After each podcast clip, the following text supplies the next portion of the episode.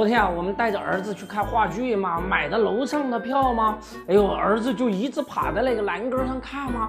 这个时候啊，有一个工作人员就过来了，说你们啊，这大人是怎么当的？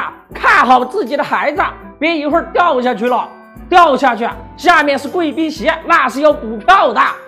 这只是一个笑话啊！我们今天看一看中国经济掉下去了，马云说错了什么？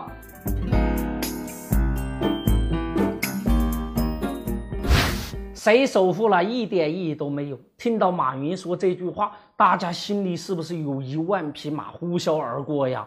王健林当时不在场啊。如果看到马云不屑地说出这句话，估计王健林当时口水就直接招呼过去了。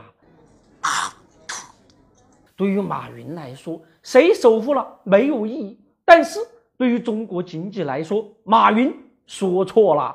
现在美国的政客们那是空前团结呀，他们都想做掉一个人，那就是我大川普的国际代言人川普同志。话说，人家现在可是全球网红哦。嘿，一开始啊，大家都以为啊，川普那就只是为了他的生意刷刷宝、打打广告而已。没有想到啊，人家是过五关斩六将。嘿，生意人川普说了，现在美国那都穷得还不起债了。瞎说实话，怪不得呀，美国总统奥巴马对川普同志那都恨的是咬牙切齿啊。现在大家明白了吧？为啥那么多早年跑到美国去上市的公司？现在呀，想回归 A 股，现在人家美国呀还债都是个问题啦，他们还能够去哪儿圈钱呢？美国人的钱呐不好圈呐，回国好圈吗？好圈，他们现在呀都在琢磨着回归 A 股，那家伙那就是几百亿甚至上千亿的身价呀，弄不好啊，谁都可以到首富的椅子上去坐一坐。哼，把他皇帝老儿！拉下来，哼！安抚哥哥坐龙庭，哎，是皇帝轮流坐，明天到俺家吧。首富的竞争在中国是经济的晴雨表，很多人说开玩笑的吧？之前不是说了吗？股市是中国经济的晴雨表吧？难道那块表失灵了吗？咋个又冒出个首富晴雨表了呢？到底有几块表啊？嘿。这个首富这一块表啊，是掌柜的我首次提出来的啊。想当年呢，黄光裕三连冠，消费制造是当时的主流啊。汉能的李河君在首富的宝座上昙花一现，那是跟中国的清洁能源热炒相随呀。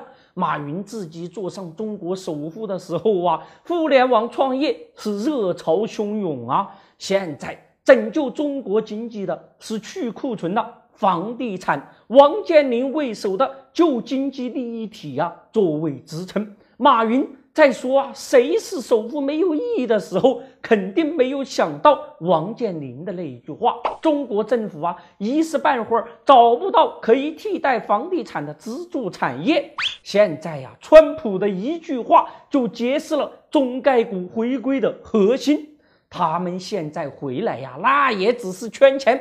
取代不了王健林成为中国新的晴雨表啊！个人觉得呀，王健林在首富的位置上说由心翻转啊，那就是不读书不看报。现在这个时候啊，当敢死队冲进去呀，你就不害怕一锤子给砸下去，再来一刀给割了呀？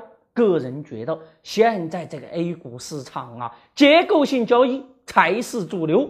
面对不断震荡的股市，也许股民们会说：“我们现在炒股，那只是马线穿针眼儿过得去就行了。”我们还有一个微信公众号平台“德林社”，如果还想了解有趣、好玩、听得懂的经济学，那就在微信里搜文字“德林社”或者拼音“德林社”，点击关注即可。记住，不是德云社，是德林社，别设错了哟。